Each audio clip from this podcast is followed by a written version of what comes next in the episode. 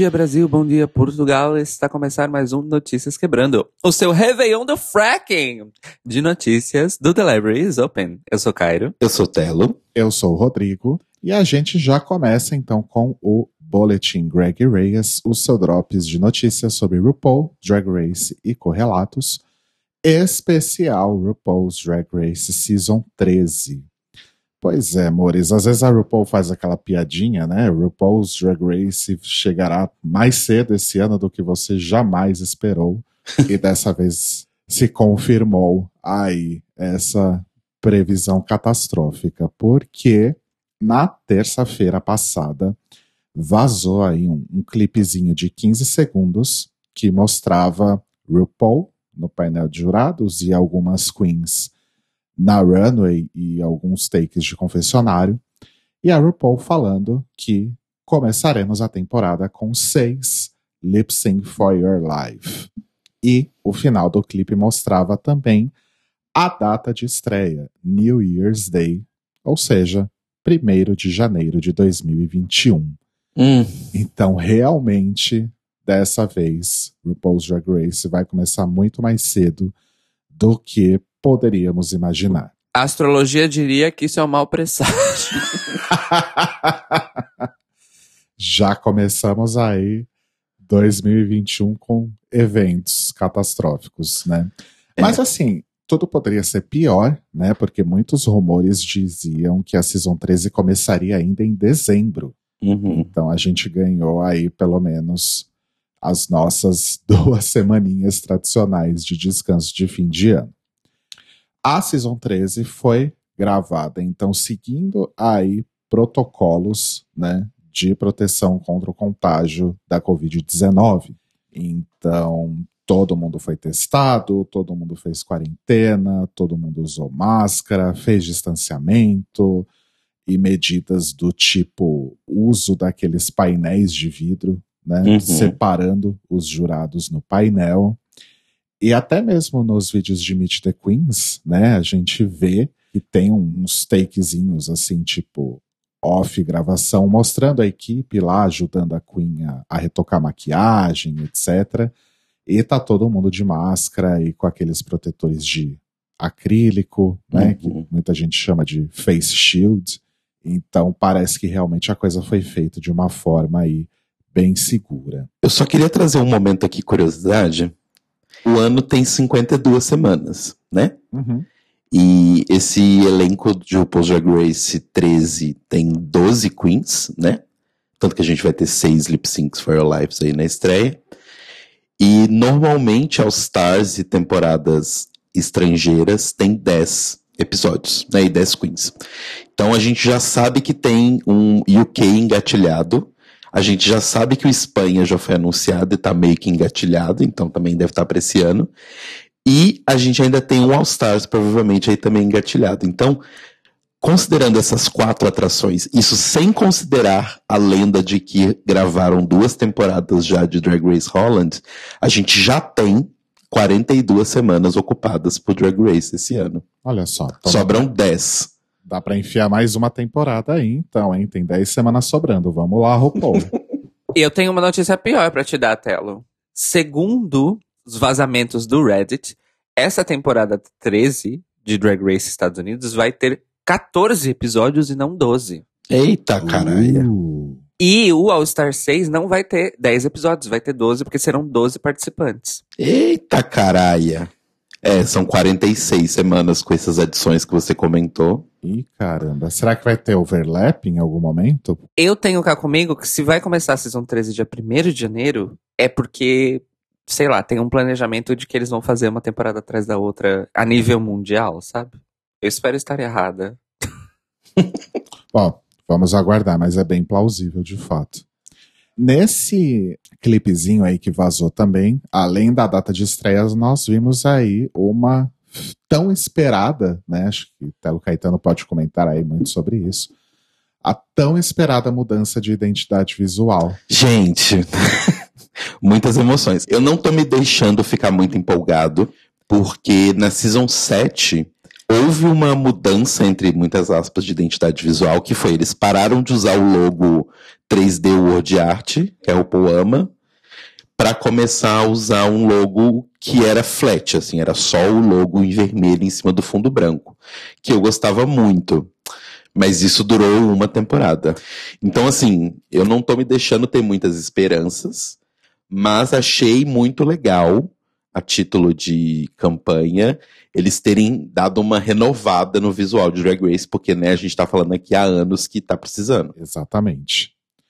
E provavelmente aí numa medida de contenção de danos, supondo que de fato foi um vazamento legítimo, né, e não parte da estratégia, Supondo isso, então a World of Wonder criou aí um plano de contingência e logo no dia seguinte, no dia 9, quarta-feira, lançou o Meet the Queens lá no, no próprio Twitter, né? De RuPaul's Drag Race. Geralmente os Meet the Queens saem mais ou menos nessa mesma época, digamos assim, então acho que já estava tudo bem programadinho, mas geralmente é tipo de quinta-feira, sexta-feira. E eles normalmente avisam, né? Porque eu acho que o lance desse Meet the Queens que foi estranho é que assim, vazou o negócio num dia, aí no dia seguinte eles anunciaram no Twitter, no mesmo dia, que o Meet the Queens ia ser algumas horas daqui. Exato. e o anúncio, inclusive, foi feito com um vídeo que mostra Jay da Essence Hall, assim, lindíssima, né? Belíssima, com uma câmera dando um 360 nela e mostrando então ela apresentando as silhuetas, né, das queens. Uma, uma bela de uma montagem, na verdade. Sim, né? a, a, magia da edição e do After Effects. A Jada estava realmente belíssima aí nesse clipezinho e aí nesse dia também saiu o promo da temporada logo após o Meet the Queens. Deixa eu só comentar uma coisa que eu falei da identidade, né? Mas eu não falei quem fez. Foi o estúdio Morrows, que é de Kate Morrows, que é designer lá da Inglaterra e tal, e tem um brasileiro na equipe, que é o Leandro Assis, que ele ajudou a fazer principalmente a parte dos letterings. Então, achei bem legal. Dica da Lana, nossa apoiadora, que colocou lá pra gente. Então, achei bem foda. Sim, e ficou bem incrível. Ele fez aqueles letterings do promo, né? Isso, tanto as marcas das queens, né, que as queens têm tipo um loginho, a RuPaul ficou com inveja do pessoal de Pose, que as car houses têm, têm loginhos, ela fez uns loginhos pra fia dela. De Pose ou de Legendary? Ah, é Legendary, eu tô confundindo tudo. Mas eu achei bem legal, assim, e ele fez também aqueles outros, tipo Runway, Next Drag Superstar e tal, bem legal. Brasileiros, né, fazendo coisas incríveis. Tinha que ser realmente um brasileiro para ajudar a melhorar um Pra ajudar a RuPaul. Alguma coisa em RuPaul's Drag Race. Mas enfim. E aí tivemos então o Meet the Queens e a gente vai falar aqui bem rapidinho de cada uma das queens. A primeira foi a Denali, que tem 28 anos, vive em Chicago, mas cresceu no Alasca. Foi patinadora artística, faz drag há dois anos e meio, é faixa preta em alguma arte marcial lá que ela não especificou, e ela se definiu como a drag dos elementos, né? O Capitão Planeta, de RuPaul's Drag A drag Avatar. Ah, exato. A Avatar de RuPaul's Drag Race.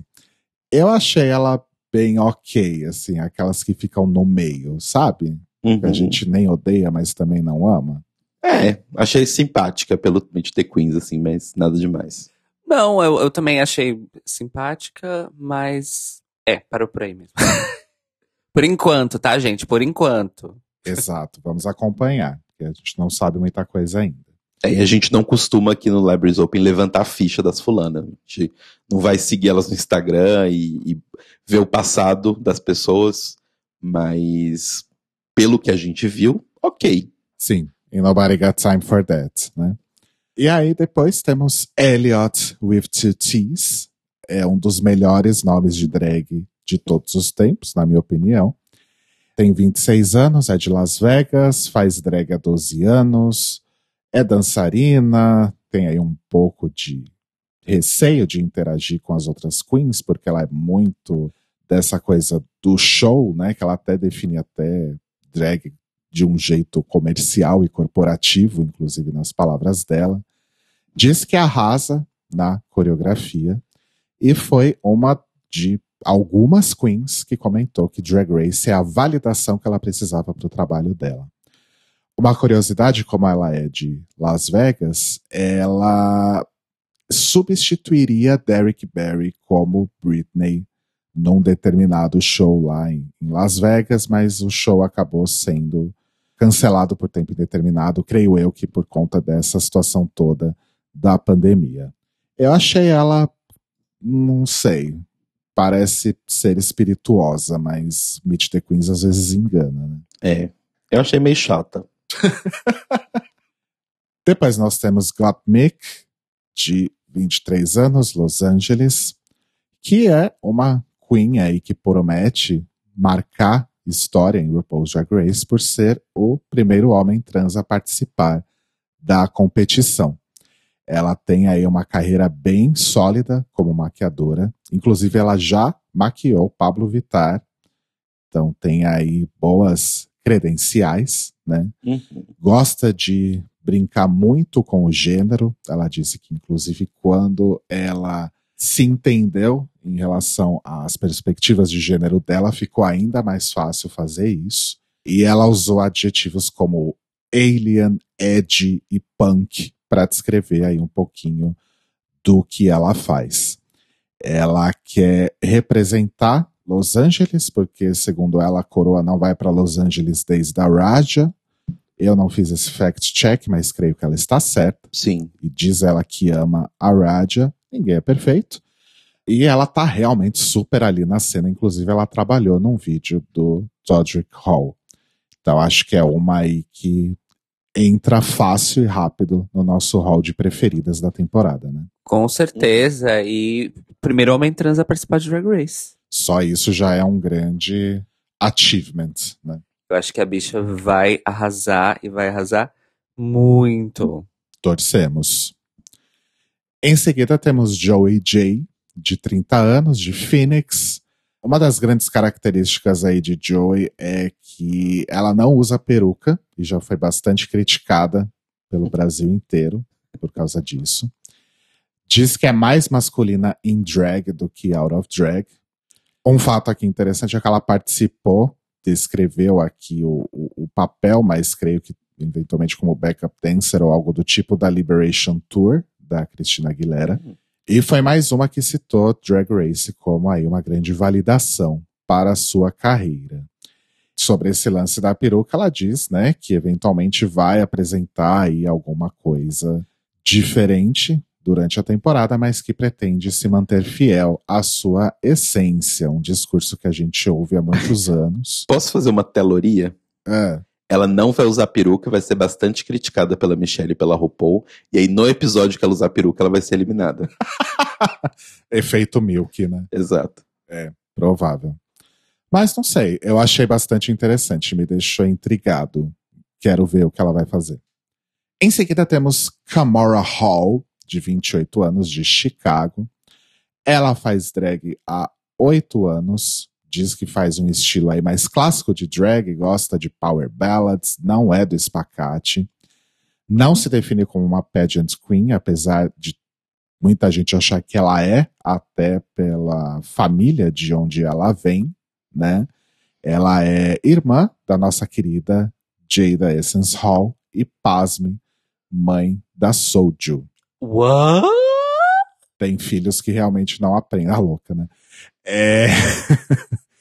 é obcecada aí pelo Bob Mac e se define também como uma dona de casa luxuosa, né?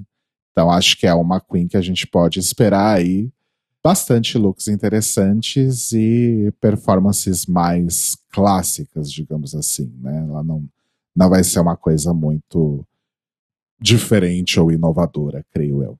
Hum. Aguardemos.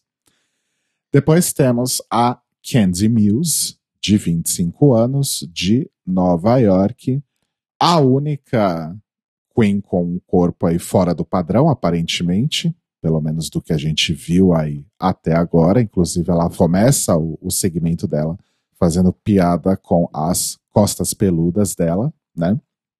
E ela vem com um discurso meio brita, né? Do tipo, ai, é muito difícil, é muita pressão ser uma Queen de Nova York. Isso me deixou um pouquinho de preguiça. Brooklyn! E ela é filha da Aja e irmã da Dália Sim. E foi incrível porque quando a gente estava assistindo, o Telo virou para mim e falou: Quem é Dália? Eu falei, aquela do brócoli. Aí ele, ah, tá. Eu vou falar sinceramente, eu tinha completamente esquecido. Bom, ninguém pode te criticar por isso, né? Em seguida temos a Lala Ree, de 30 anos, de Atlanta, Georgia, que foi provavelmente a que me causou um pouco mais de preguiça, porque ela fala muito sobre, nossa, eu engordei tanto na pandemia, eu vou ter que malhar muito mais do que o normal para queimar tudo isso. Ela se define aí como uma showgirl que gosta de dançar, mostrar o corpo, não sabe costurar, mas ela sabe que é a Season 13 e blá blá blá, como ela mesma disse. Ela faz drag há três anos, diz que é garantia aí de bons looks. E ela já fez turnês aí pelo mundo como backup dancer de vários artistas, incluindo drag queens como a Trinity K. Bonet. Não sei, me deu preguiça, mas vamos aguardar. É, eu até achei ela interessante, mas a, a sucessão de comentários do tipo, ai, nossa, sou tão gorda, preciso emagrecer, me deu uma grande preguiça. Super.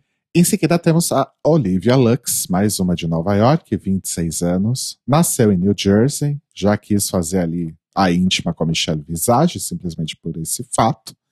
Canta, atua, dança, gosta de silhuetas grandes, cabelos grandes. E uma coisa que chamou bastante atenção é que ela toca piano nos shows. Uhum. Inclusive, lendo um pouquinho mais sobre ela, eu descobri que ela ganhou, ou se deu, não sei ao certo, o apelido de Alicia Keys of Drag. Enfim. Ok. eu acho que assim, ela tá querendo imitar a Lulu Callas. Beijo, Lulu Callas. Exata, Tá eu louca. pensei nisso também. Mas é um fato curioso é que ela disse, né, que não faz drag há algum tempo, né? Então ela tá meio que retomando aí as atividades em RuPaul's Drag Race. Então, vamos ver se vai ter, né, uma oportunidade dela mostrar aí também os dotes musicais dela, né? Tomara que role alguma coisa que dê essa oportunidade. Em seguida temos a Rosé, e eu já prevejo, né, os trocadilhos da RuPaul, chamando ela no- na hora das críticas, né? Rosé, you stay. Eu vou até anotar aqui no, no bolão, para no bingo, para ver se vai rolar isso. Ela tem 31 anos, ela também é de Nova York. Ela se define como a quintessential New York showgirl. Diz que sabe ser camp, mas também glamurosa, canta, dança, atua. Ela começou a fazer drag um pouco tarde, segundo ela. Ela já foi gongada no American Idol, quando ela fazia parte do grupo Stephanie's Child. e ela é irmã da Jen. Então vamos ver se ela vai seguir os passos da irmã e ficar safe em todos os episódios. Até ser eliminado. Vamos ver se vai render bons GIFs também, igual a Jen rendeu. Né? É é minha única expectativa em relação a Rosé por enquanto. A próxima é a Simone, de 25 anos. Ela vive em Los Angeles, mas ela é originalmente do Arkansas. Segundo ela, é a primeira queen do estado. Também não fui checar, mas também creio que seja verdade. Super amiga aí da drag preferida do Telo, a Gigi Good, que inclusive fez aquele cabelo que ela usou no, no Meet the Queens. Maravilhoso o cabelo, inclusive. Parabéns, Gigi Good. Parabéns, Gigi Good, não é? Não. Poderia ter sido um capacete, mas foi um cabelo legal, né? Ela começou a fazer drag com 18 anos e tem aí como grande influência as grandes artistas negras como Tina Turner, Diana Ross, Whitney Houston, etc.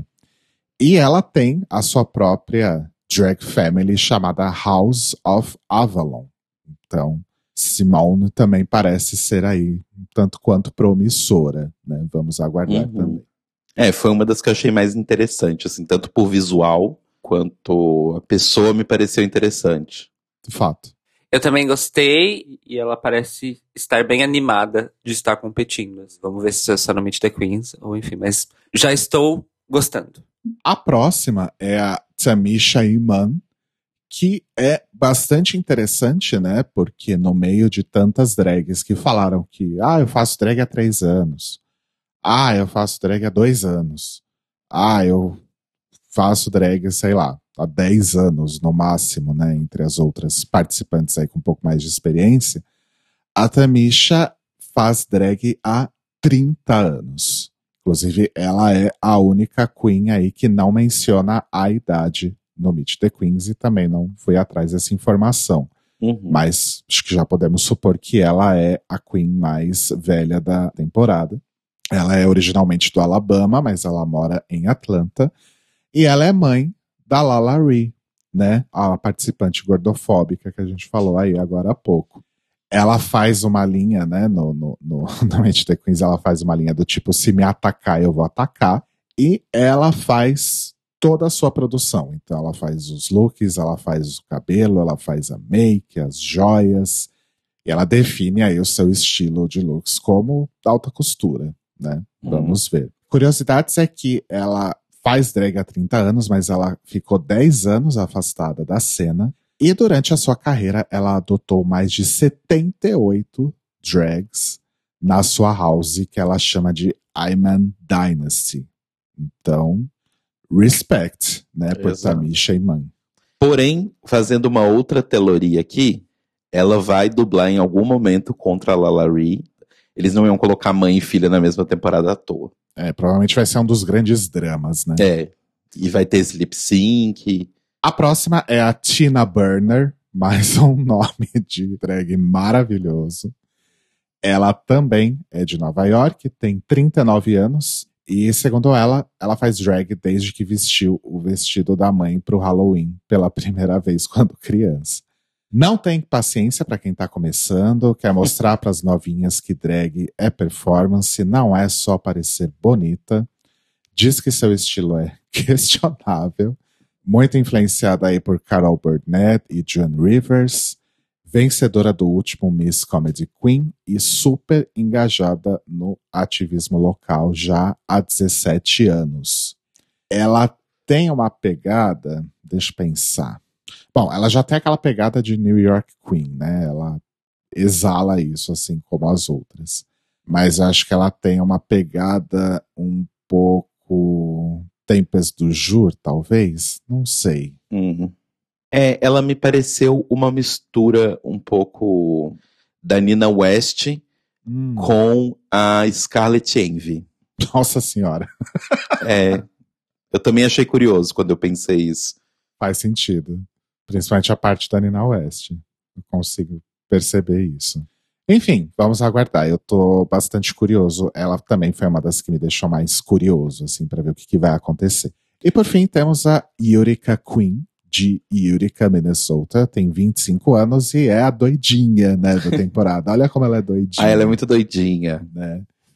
Ela quer homenagear sua cidade natal e as garotas da fazenda. Ela é designer, ela faz as produções dela, ou muitas delas.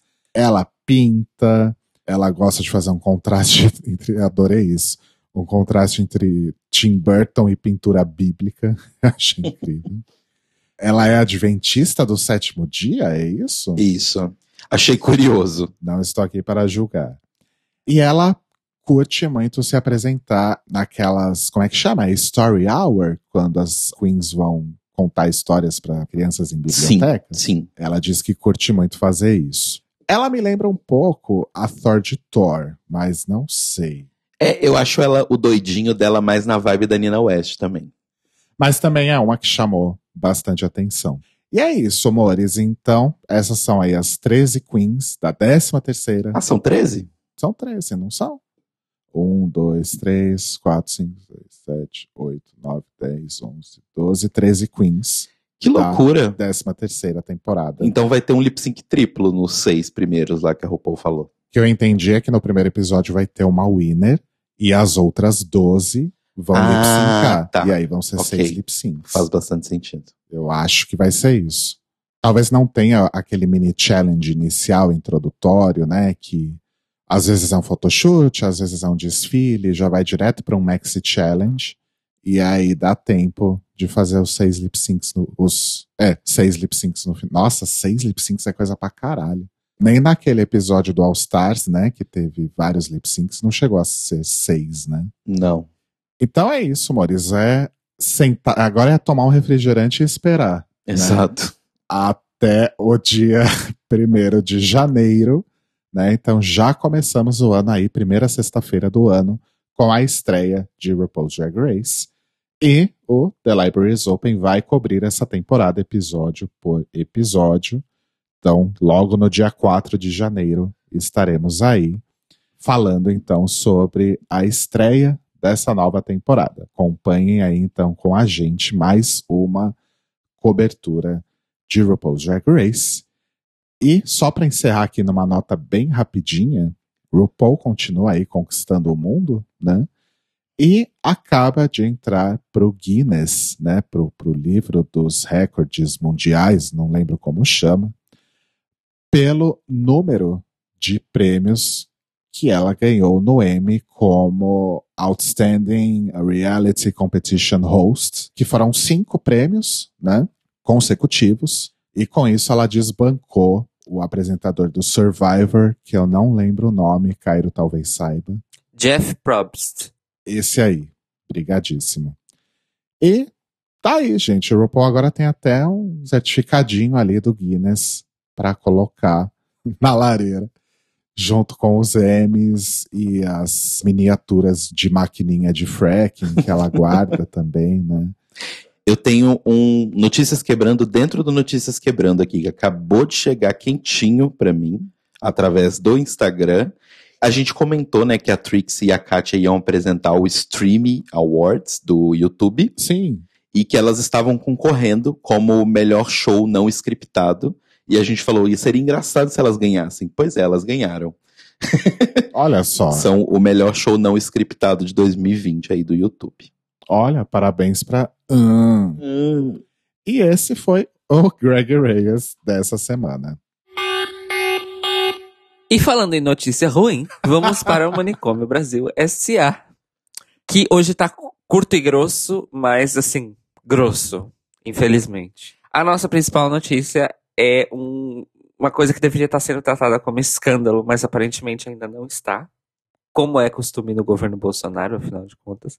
Que é o seguinte: nós, ao longo do ano, comentamos vários aspectos da má gestão do governo Bolsonaro em relação à pandemia da Covid-19 incluindo a cruzada pela cloroquina do governo Bolsonaro. Comentamos que o governo mobilizou laboratórios do Exército para produzir exclusivamente estoques infinitos de hidroxicloroquina para serem distribuídos. Muito dinheiro foi gasto com isso. E pouquíssimas caixas da cloroquina produzida pelo Exército foram distribuídas de fato. Ou seja, estão encalhadas.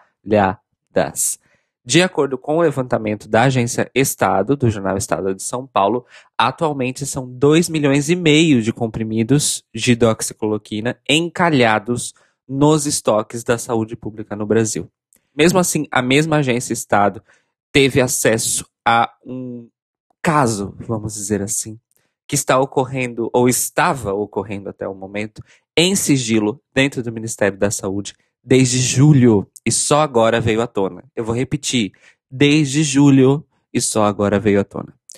O governo tem um plano de gastar 250 milhões de reais, um quarto de um bilhão, para oferecer um kit COVID composto de uma caixa de cloroquina junto com uma caixa de azitromicina através do programa de convênio da farmácia popular. Programa esse que foi semi-destruído ainda na gestão Temer, não sei se vocês lembram, mas nós falamos disso aqui. Quando a farmácia popular não era um programa conveniado, era um programa direto em que existiam as farmácias populares, ou seja, as farmácias que eram só dedicadas a essa distribuição de medicamentos gratuitos ou de baixíssimo custo, subsidiados pelo Ministério da Saúde. Atualmente o programa é conveniado, ou seja, farmácias privadas é que recebem o subsídio do Ministério da Saúde para distribuir os medicamentos nesse programa a baixíssimo custo. Entenderam? Passou de um programa exclusivamente público para um programa que dá dinheiro para iniciativa privada? Muito bem. Só que qual é a questão? Cairo, mas você não disse que o exército já gastou milhões de reais para produzir hidroxicloroquina? Sim, eu disse. Esses 250 milhões estão incluídos nesse dinheiro? Não, não estão. Serão mais 250 milhões de reais que serão gastos para isso. Levando aí os custos totais dessa loucura da hidroxicloroquina para os cofres públicos a quase 3 quartos de bilhões de reais, somando a produção que foi feita pelo Exército. E que, vou repetir, está encalhada.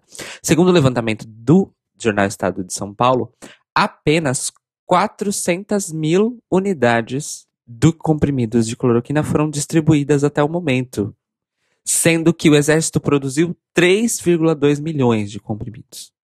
Ou seja, por mais que o governo esteja fazendo basicamente uma uma campanha publicitária da hidroxicloroquina desde o começo da pandemia, ela não tem sido tão eficiente assim como ele gostaria que fosse. Talvez por isso o desespero? Enfim, teorias. A questão do kit Covid é a seguinte: como basicamente todo mundo sabe, e isso vem sendo martelado há meses, a ação da cloroquina e da azitromicina, sejam separadas ou combinadas contra a Covid-19, não apenas não tem comprovação de eficiência, como já tem estudos especificamente em relação à cloroquina, de que ela não é eficiente. Ou seja, além de não ter comprovação de eficiência, há comprovação de ineficiência. E, é um, e esse é um jogo discursivo que o governo Bolsonaro faz questão de fazer de maneira desonesta toda vez que o assunto vem à tona. A ideia é que o kit seja oferecido a 25 reais e vem com uma caixa 10 comprimidos de sulfato de hidroxicloroquina em concentração de 400 miligramas e 10 comprimidos do antibiótico azitromicina em concentração de 500 miligramas.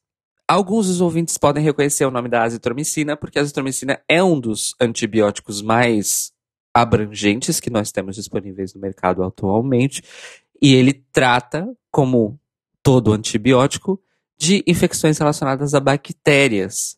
O que, para quem não lembra das matérias de biologia, não tem nenhum efeito sobre nenhum tipo de entidade viral ou retroviral que infecte um ser humano as pessoas devem ter ficado muito na vibe daquela música lá do, Sim, do bactéria do caralho, filha bactéria da filha puta, da puta, e micróbio tá achando que é do tudo a mesma caralho. coisa.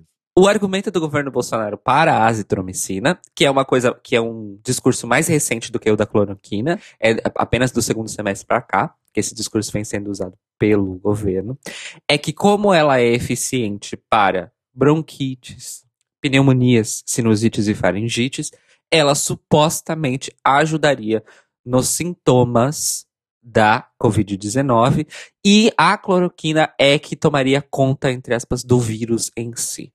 Ambas as afirmações estão incorretas, porque, vou repetir, a azitromicina é um antibiótico. O que significa? Significa que ela só trata bronquites, pneumonias, sinusites e faringites quando elas são causadas por infecções bacterianas. É aí que também mora a desonestidade do discurso do governo Bolsonaro, porque essas são quatro doenças que podem ser causadas tanto por agentes alérgicos, quanto por bactérias, quanto por vírus. Ou seja, ele está se utilizando de uma ignorância semi-científica das pessoas para tentar convencê-las de que isso vai funcionar. Apenas para fazer um callback aos nossos episódios especiais sobre STs, HIV e AIDS, a azitromicina também é o tratamento de ponta, ou seja, a primeira opção para infecções por clamídia, já que é um antibiótico muito potente.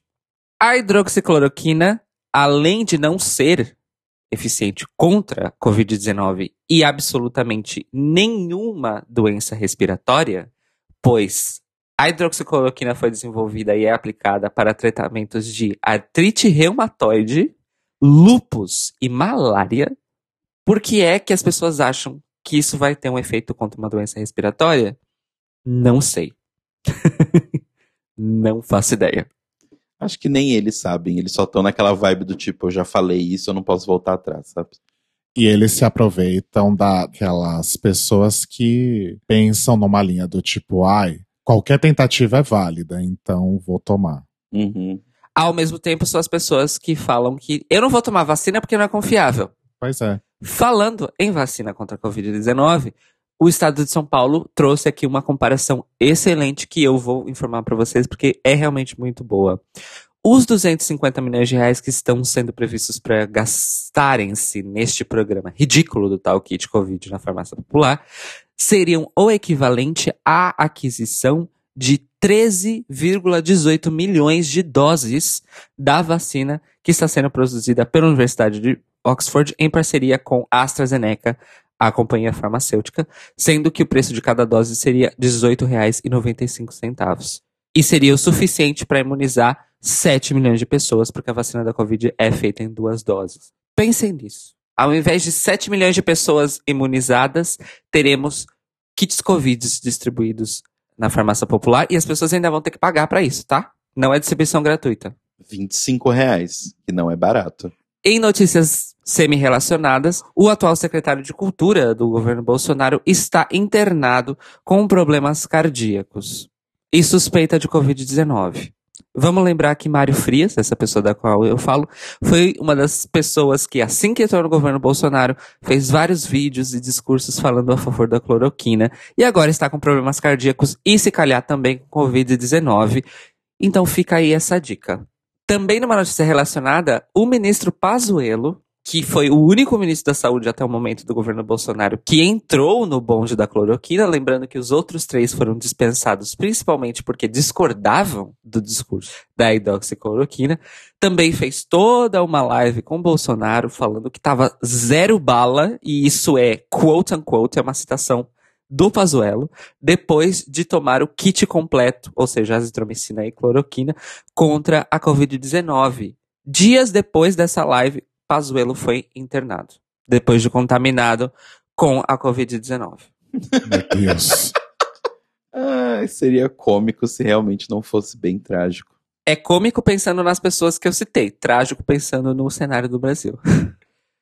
Para terminar, então, esse Manicômio Brasil e esse 2020 do Notícias Quebrando com uma notícia positiva, uma rua da cidade de Fortaleza vai mudar de nome para se chamar Rua Dandara Kathleen, que era o nome social da Dandara dos Santos, a travesti que foi brutalmente assassinada em 2017 por um grupo de jovens. A rua que será, levará o nome da Dandara está localizada no bairro Bom Jardim e a autoria desse projeto que estabeleceu essa nomeação é do Ronivaldo Maia, vereador do PT, e ele disse que tomou essa iniciativa porque a memória dessas pessoas não pode ser esquecidas e é esse tipo de atitude que as pessoas tenham um lembrete de quem foi aquela pessoa e do que aconteceu com ela e por que ela é memorável, é o tipo de mensagem que pode ser perpetuada e pode levar a algum tipo de mudança de consciência nas pessoas.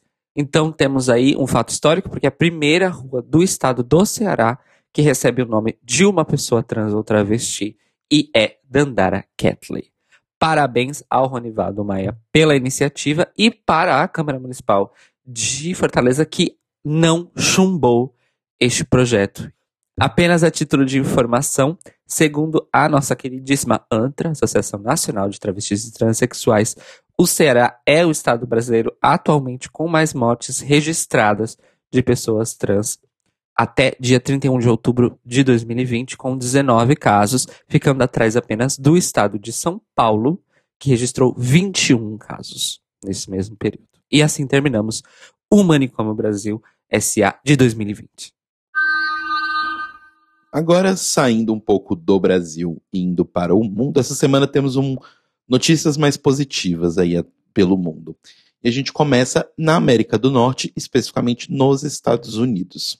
Bom, enquanto o Donald Trump continua lá, né, tentando provar de qualquer jeito que ele ganhou as eleições, a gente já teve primeiro, segundo turno da nossa eleição, a gente já tem todo mundo eleito, a gente já tem tudo resolvido e ainda tem gente contestando papelzinho lá.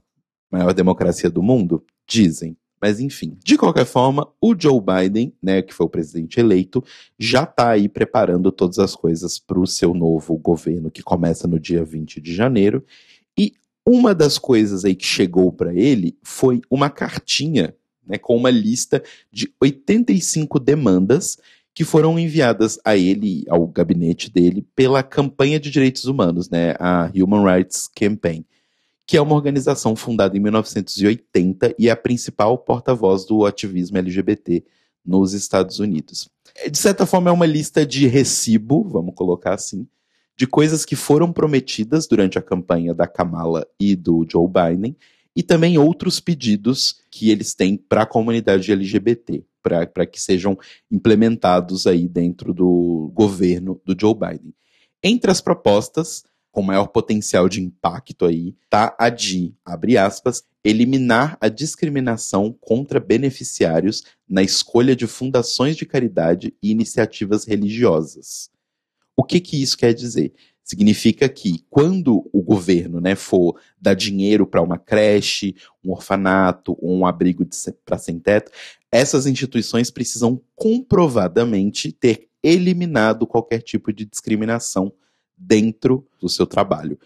Um exemplo parecido que já aconteceu num, dos estados dos Estados Unidos foi em Illinois, onde eles tiveram esse mesmo tipo de ação e algumas agências católicas de adoção tiveram que fechar as portas porque elas não concordavam em deixar casais do mesmo sexo adotarem crianças. Logo, elas estavam praticando discriminação, logo elas precisavam ser fechadas. Então, tem vários pedidos. A gente pode deixar a lista para todo mundo dar uma, uma olhada no, nos links do episódio. Mas, assim, entre outras coisas, estão também proibir instituições de saúde mental que realizam terapia de conversão de receber qualquer fundo público e várias outras coisas, como, por exemplo, também a liberação ou separação de pessoas LGBTs de campos de concentração, vamos chamar assim, porque não são campos de imigrantes, são campos de concentração, que atualmente aí estão né, colocando imigrantes ilegais nos Estados Unidos. Aliás, imigrantes ilegais não, imigrantes irregulares, porque imigrar, migrar não é ilegal. Eles estão fazendo esses vários pedidos.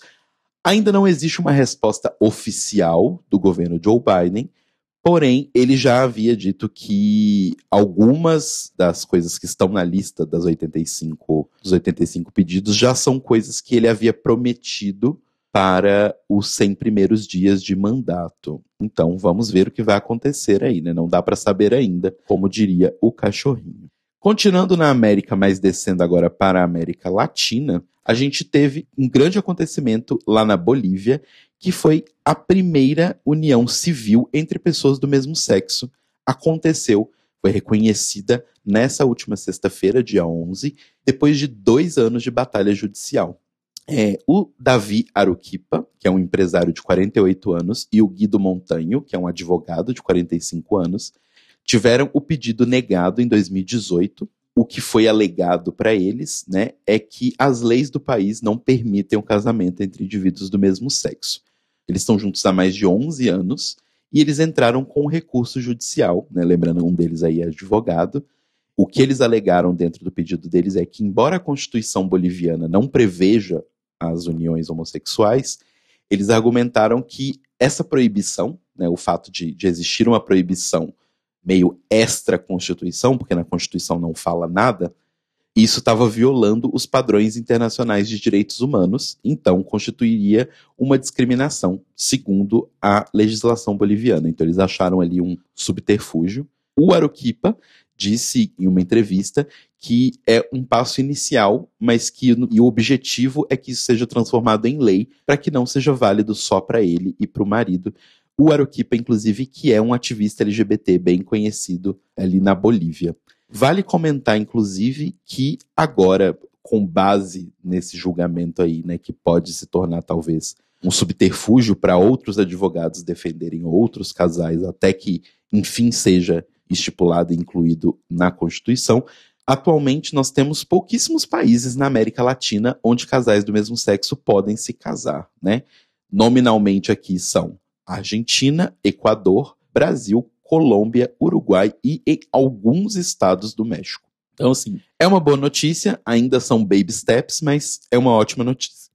Continuando em ótimas notícias relacionadas, agora a gente vai lá para a Ásia, onde na última quinta-feira, dia 10, uma sessão conjunta das duas casas do parlamento do Butão aprovou um projeto de lei para legalizar o sexo gay. Sim, nessas palavras, tornando o reino dali do Himalaia, o Butão, como a última nação asiática a tomar medidas para diminuir as restrições em relação às pessoas do mesmo sexo.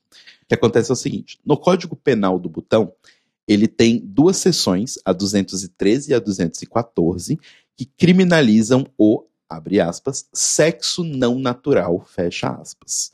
Não existe uma definição no próprio Código Penal do que seria esse sexo não natural, mas ele é amplamente interpretado como homossexualidade. Né?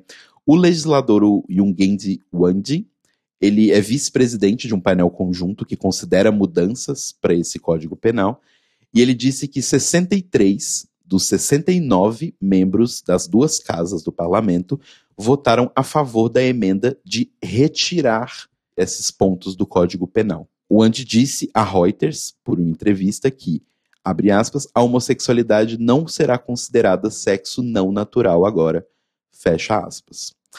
Vale citar que o Butão é uma monarquia, então essas mudanças ainda precisam passar pelo rei, então ainda não é oficial, mas temos aí um caminho de vitória.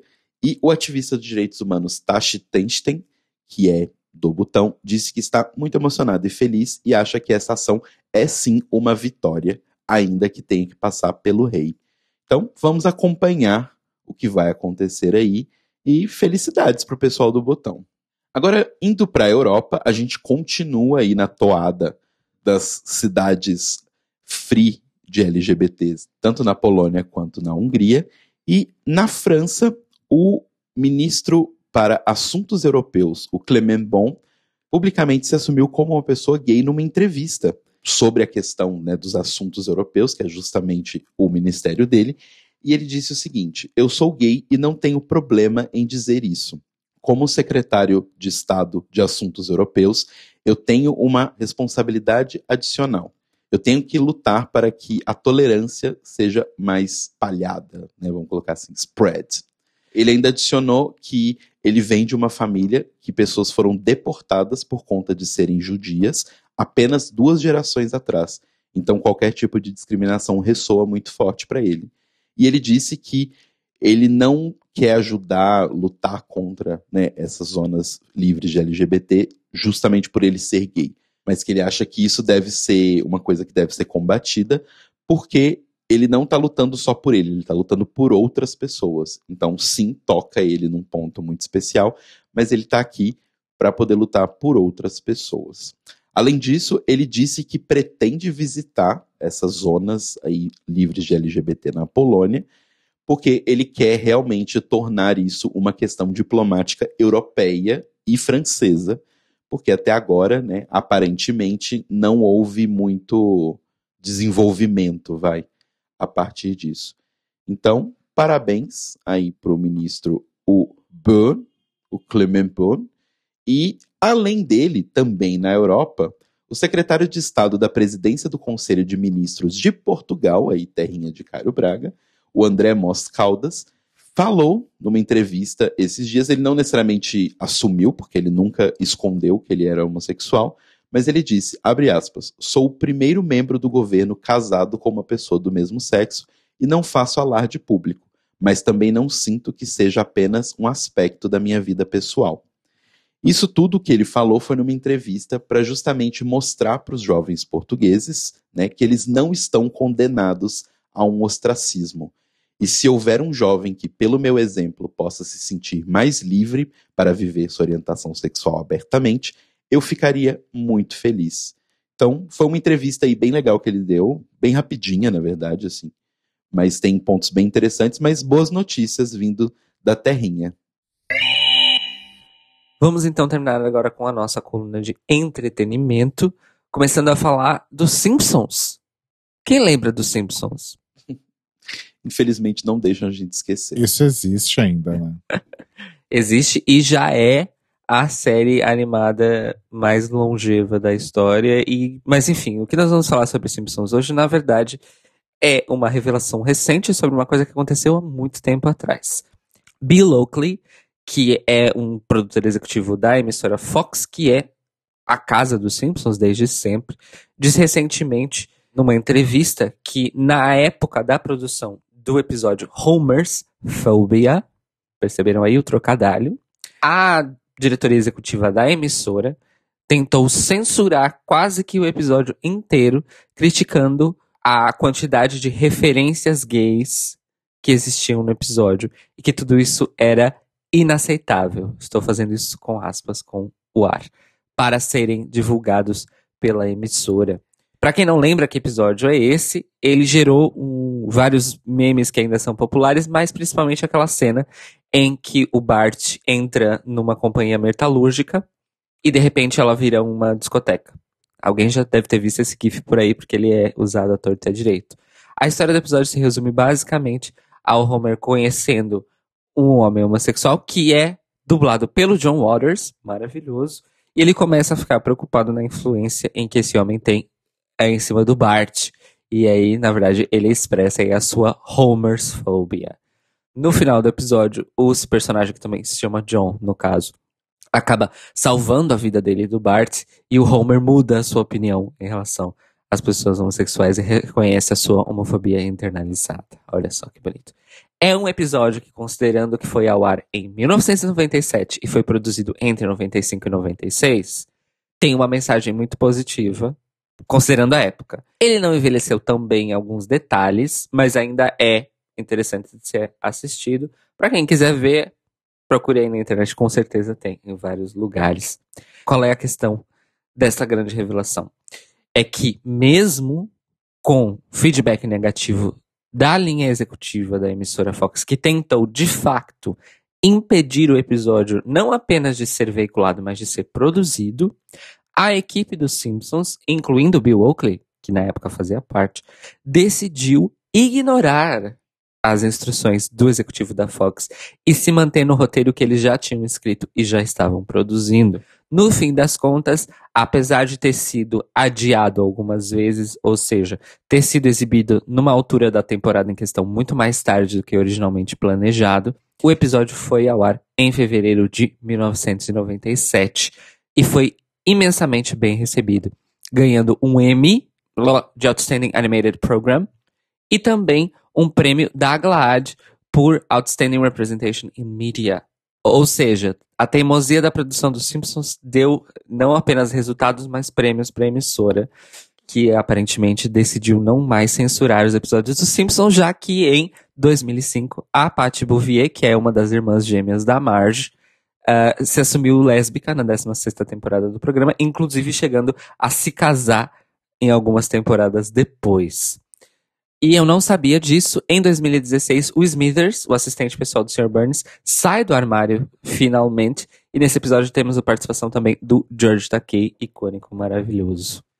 Além de vários futuros alternativos em vários episódios dos Simpsons, em que Lisa aparece ou como lésbica ou como bissexual. Então parece que as coisas realmente mudaram dentro da executiva da Fox. Eu gostei muito de saber dessa história, porque primeiro, esse episódio é realmente muito, muito fishy. E segundo, que a produção do programa simplesmente disse: não, nós vamos produzir e vocês vão exibir esse episódio sim. Eles venceram a executiva da Fox pelo cansaço, amores, em 97. Eu achei isso maravilhoso. Hoje em dia fazer isso é fácil, mas na época eu imagino que não, não devia ter sido. E se você ainda assistiu Simpsons, ouvinte nosso, as novas temporadas, fale para nós, porque eu mesmo abandonei os Simpsons há mais de 10 temporadas atrás, infelizmente. E vocês, meninos? Nossa, eu não vejo há muito tempo. Eu abandonei, acho que na segunda ou terceira. Ou seja, em 90 e 80 e pouco, sei lá. Nossa, Rodrigo, você nem deu uma chance pro Simpsons. É que eu assistia na época que passava na Globo, né? E aí depois acho que parou de passar, ou sei lá o que, que aconteceu. Ah, é verdade. E eu acabei não pegando de novo. É, o foda é que na TV aberta do Brasil, o Simpsons uh, pulou de emissora em emissora. É. Era, era uma época no SBT, aí depois foi pra Globo, aí depois voltou pro SBT, aí depois foi pra Band, aí voltou pro SBT e depois foi pra Band de novo. É uma confusão. Mesmo, mesmo. Mas assim, eu cheguei a acompanhar os Simpsons durante uma época de uma maneira mais religiosa, vamos dizer assim. E eu digo para vocês uma coisa.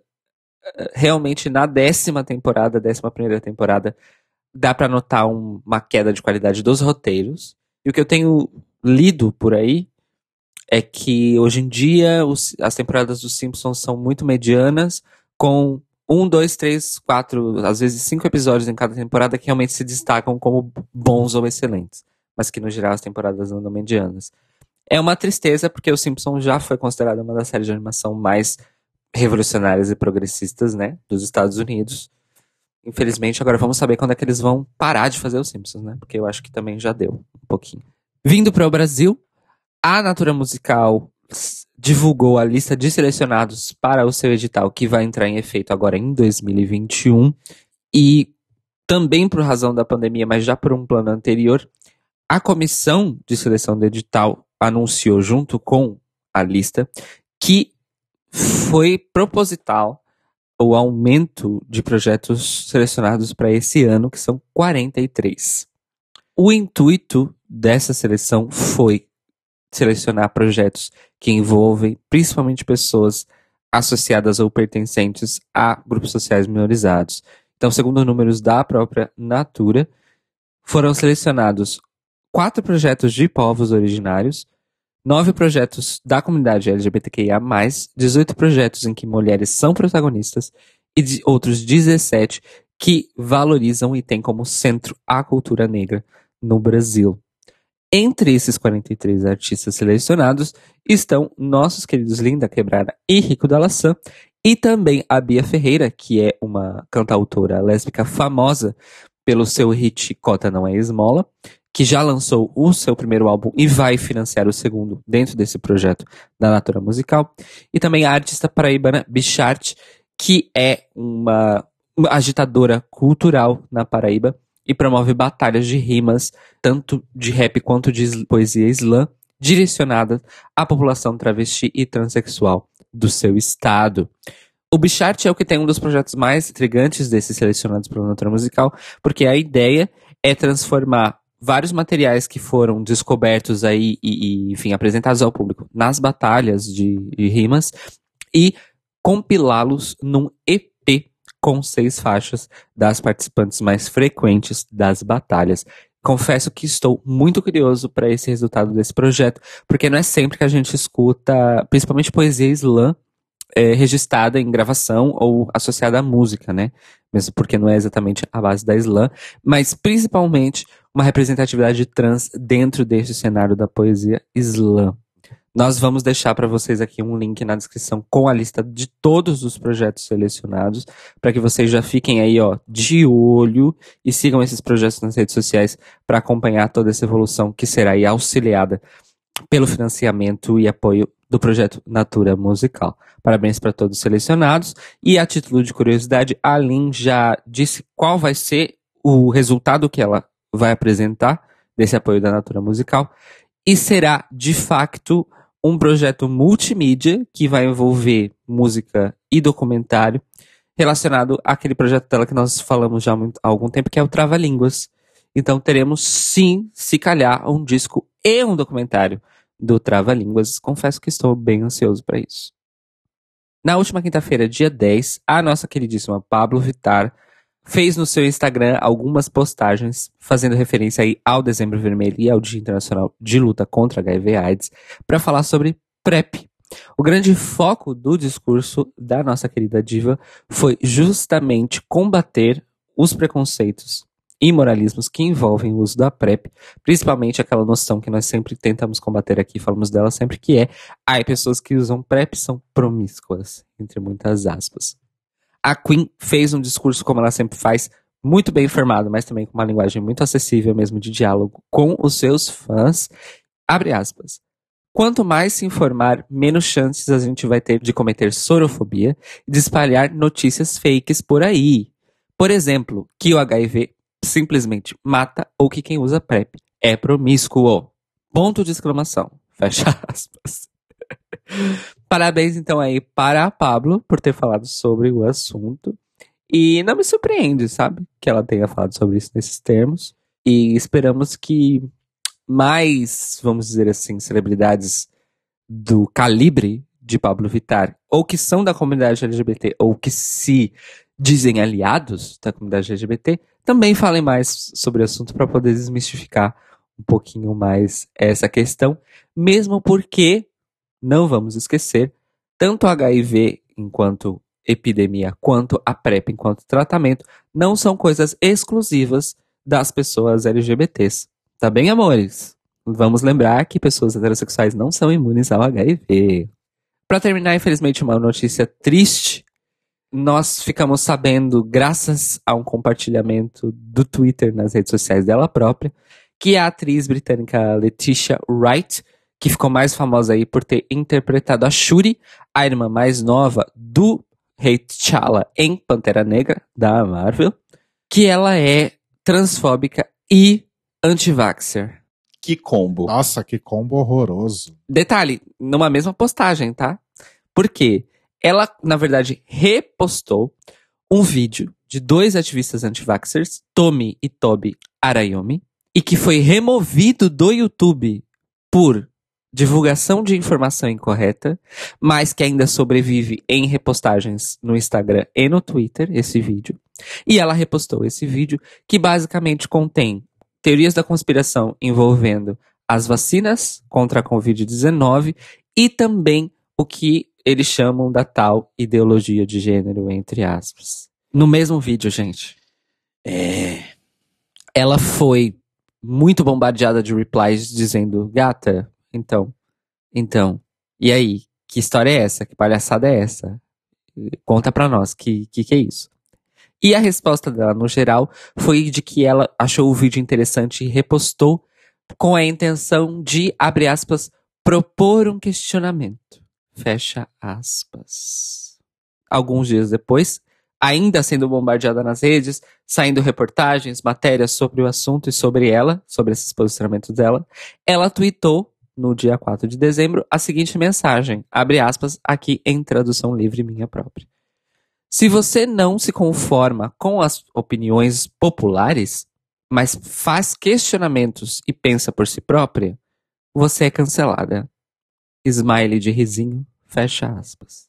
Ou seja, e infelizmente, mais uma grande decepção de uma atriz que não apenas era excelente em Pantera Negra, mas em basicamente tudo que eu vi dela, ela é absolutamente excelente. Uma grandíssima, grandíssima pena. E o Notícias Quebrando de hoje teve informações do canal de YouTube de RuPaul's Drag Race, do site da Entertainment Weekly, do Twitter do Rod Zaydan, do Notícias do UOL, do Portal G1, da Gazeta do Povo, do Portal do Globo, do Metro Weekly, do Gay Blog BR e do Observatório G.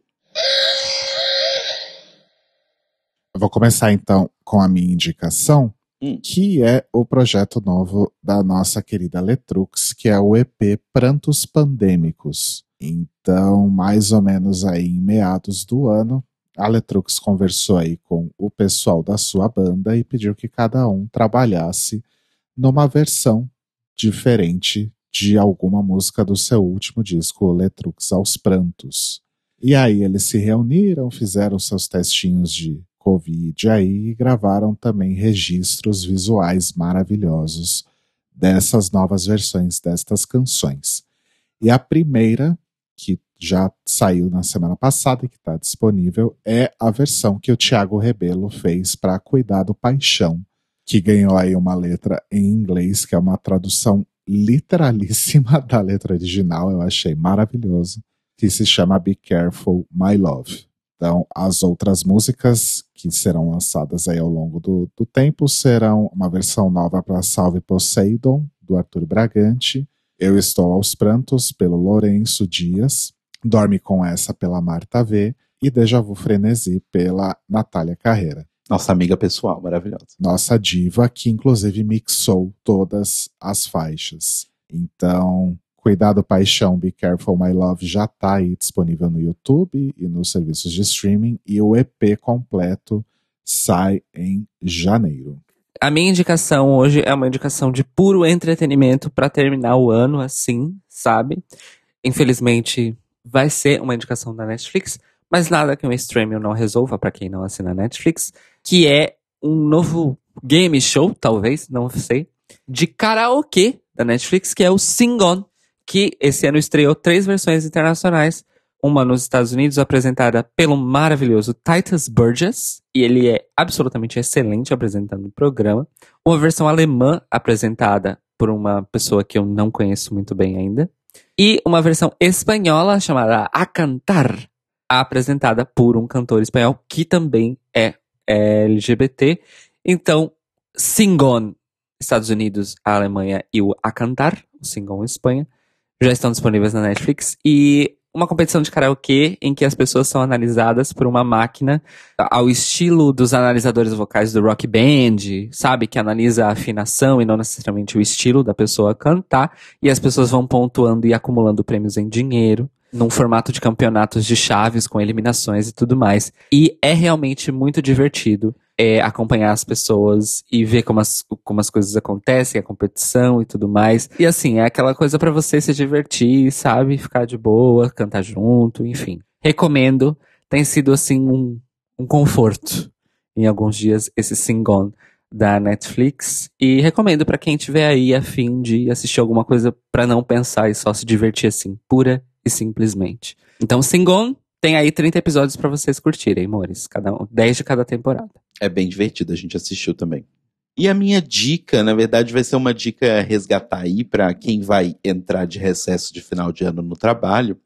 É uma dica para vocês jogarem um joguinho chamado Kentucky Route Zero. Eu, se eu não me engano, eu indiquei ele no começo do ano. É um jogo focado em narrativa, ele não é tão focado em desafios e tal. Eu acho que é um ótimo jogo, inclusive, para quem não está acostumado com jogos. Do tipo, ele é um ótimo jogo de introdução. E ele tá numa promoção incrível na Steam. Talvez segunda-feira não esteja mais, mas assim, enfim, ele não está mais caro e tal. Se eu não me engano, da última vez que eu o vi, ele estava 25 reais, que eu acho que é um preço bem válido para poder pagar, é de uma desenvolvedora indie. E a ideia do Kentucky Route Zero, eu não vou falar muita coisa, porque eu acho que é interessante todo mundo viver a história mas ele conta sobre como pessoas que não têm dinheiro para pagar suas dívidas, ou pessoas que, por algum motivo, algum turn left ali que elas tiveram na vida, tiveram a sua vida completamente destruída por vivermos em um mundo capitalista. Então, é um jogo que é bem triste, mas ele faz você pensar bastante coisa sobre como a nossa sociedade meio que uma pessoa morrer ou uma pessoa ter uma dívida gigantesca é basicamente a mesma coisa na nossa sociedade. E o jogo trata muito sobre isso, então eu acho que nesse recesso aí de trabalho, né, todo mundo descansando dos seus trabalhos, eu acho que é válido que todo mundo dê uma olhadinha e perceba que muitas vezes as coisas que você acha que são naturais, além de não serem naturais, são bem prejudiciais. Então é minha indicação aí, joguem Kentucky Route Zero e não pulem os interlúdios, porque os interlúdios são bem importantes como um todo para a história. E é isso. E esse foi o último Notícias Quebrando de 2020. Voltamos em janeiro com episódios sempre às segundas-feiras e disponíveis no YouTube em youtube.com/barra Podcast na Twitch, em twitch.tv barra Podcast, como se fosse assim uma estreia né, do episódio, no nosso site, thelibrariesopen.com.br, no seu agregador de podcasts preferido, basta aí assinar o feed, procurar por a gente lá, procurar pelo The Libraries Open, ou então também no seu serviço de streaming preferido. E além disso, se você quiser contar pra gente o que você achou aí das queens da 13 terceira temporada de RuPaul's Drag Race, manda um e-mail para contato arroba thelibrariesopen.com.br ou procura a gente no nosso site ou no nosso YouTube e deixe seu comentário por lá. Você pode também conversar com a gente pelo Twitter ou pelo Instagram, a gente é arroba Podcast, ou então, se você puder e quiser, entra lá em apoia.se barra e ajude a gente financeiramente. E nós nos ouvimos e nos falamos novamente pela última vez neste 2020. Hoje, a partir das 21 horas, horário de Brasília e meia-noite da terça-feira, horário de Lisboa, para o último The Libraries Open desta nossa nona temporada em 2020, que está imperdível. Não vou falar mais nada sobre, como vocês já sabem, nós estamos fazendo surpresa sobre qual será o tema deste último episódio. Mas se eu fosse vocês, eu não perderia, estaria lá conosco no chat para interagir. E é isso, amores. Ah, não posso falar mais nada. Então estejam conosco em youtube.com.br The Libraries Open Podcast ou em twitch.tv podcast. E beijinhos, tenham uma ótima segunda, um ótimo final de ano, uma ótima semana e nos vemos ano que vem. Beijinhos. Beijinhos. Beijos, amores.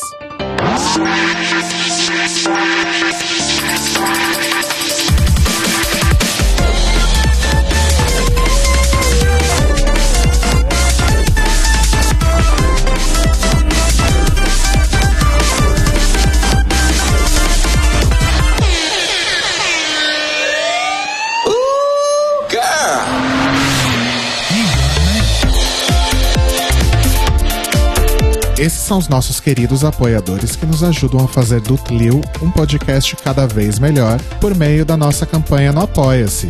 Obrigado, Mores! Rafa Bibi, Ivan Ribeiro, Tonho Esteves, Leandro Bacelar, Thiago Querentino, Fúvio Balsalobre, Sérgio Araújo, Thaís Alves, Fred Pavão, Lucas Romeiro, Gui Gonçalves, Mia Brandão, Jean Prado, Pandora, Maíra Bueno, Inês Barreto, Cacita Alves, Valdir, Manuel Carneiro, Letícia Ferreira, Vitor Vilaverde, Arthur Mois, Raboni Santos, Edgar Torres, Malu Vieira, Inoue, Duda Zanini, Luiz Oeste, Juliano Lopes, Tata Finoto, Malcolm Bauer, Senhor Basso, Rafael Pinho Pradella, Feliciano Silva, Nájila Sanderson, Glessi Jatobá, Danilo Cursino, Marcos Vinícius Barbieri, Lana Andrade, Maria Lua, Patrícia Padovani, Pri Armani e Brenner Guerra.